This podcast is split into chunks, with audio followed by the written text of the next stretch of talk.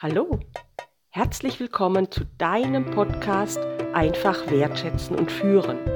Mein Name ist Claudia Schulz und ich freue mich, dass du den Weg zu dieser Folge gefunden hast. Die zweite Podcast-Folge beschäftigt sich mit der Frage, weshalb es so befriedigend erscheint, sich zu beschweren. In der letzten Folge habe ich beschrieben, dass es Ohnmachtsgefühle auslöst, wenn sich jemand beschwert, dass es Frust auslöst, Enttäuschung. Und zugleich stoßen wir allenthalben auf Beschwerden, wenn wir Menschen begegnen, auch in ganz alltäglichen Situationen, im Restaurant, beim Spaziergang mit Freunden und die Raucherpausen werden genutzt, um sich darüber auszutauschen, was andere getan haben, was überhaupt nicht gehe. Wenn das so ein schlechtes Gefühl hinterlässt, warum machen das die Menschen überhaupt? Diejenigen, die ausgegrenzt werden, leiden auf unterschiedliche Art und Weise, aber jede und jeder Einzelne für sich unsäglich. Wie schmerzhaft es ist, aus einer Gruppe ausgegrenzt zu sein, konnte ein Versuch zeigen. Man hat zwei Testpersonen, die ein virtuelles Basketballspiel gespielt haben, verkabelt, um Gehirnströme messen zu können. Was die beiden Testpersonen nicht wussten, ist, dass das virtuelle Basketballspiel so programmiert war, dass die beiden Testpersonen keine Bälle zugespielt bekommen haben. Nach dem Spiel wurden die beiden befragt, wie es ihnen ergangen ist und, wenig überraschend, kam dabei raus, dass sie sich ausgegrenzt gefühlt haben.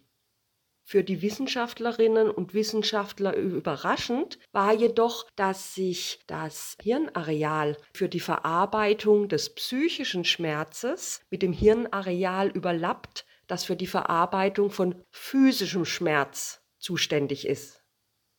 So ganz überraschend ist diese Erkenntnis nicht, denn schließlich ist Isolationshaft ein uraltes Folterinstrument. Ich arbeite tagtäglich mit Führungskräften und ihren Teams und bin überzeugt davon, dass den aller, aller, allermeisten Teammitgliedern nicht bewusst ist, was ihr Verhalten bei den anderen auslöst. Es ist nur so, dass diejenigen, die sich über andere ärgern müssen, da sind wir wieder bei sich beschweren, Ohnmacht empfinden, enttäuscht sein, wütend sein, dass der eigene Schmerz so heftig ist, dass er Empathie für andere Menschen überdeckt, betäubt. Ich komme gleich zu der Frage, weshalb wir uns denn überhaupt beschweren. Ich möchte davor nur noch einen Gedanken anführen.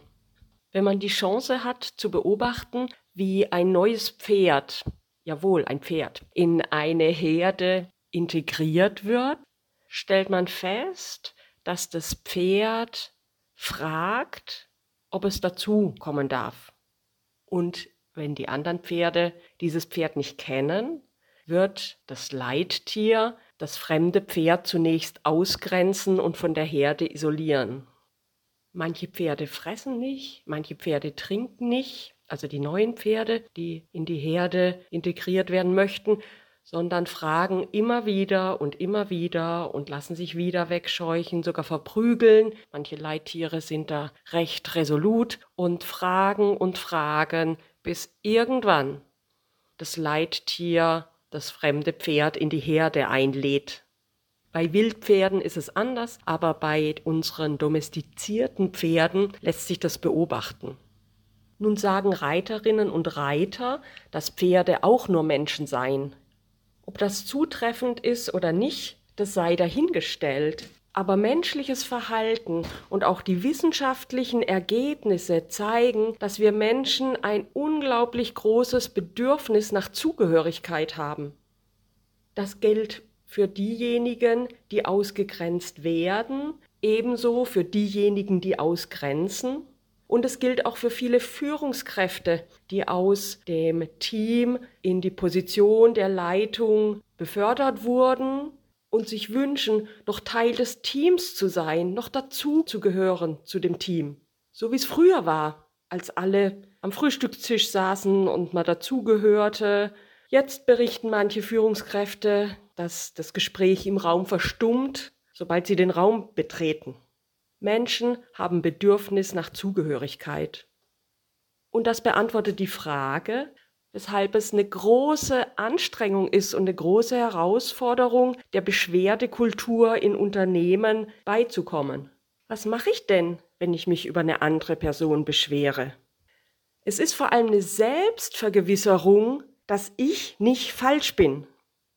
Denn in einem Konflikt gibt es eine Ruptur, gibt es eine Trennung und mein Bedürfnis nach Zugehörigkeit wird verletzt.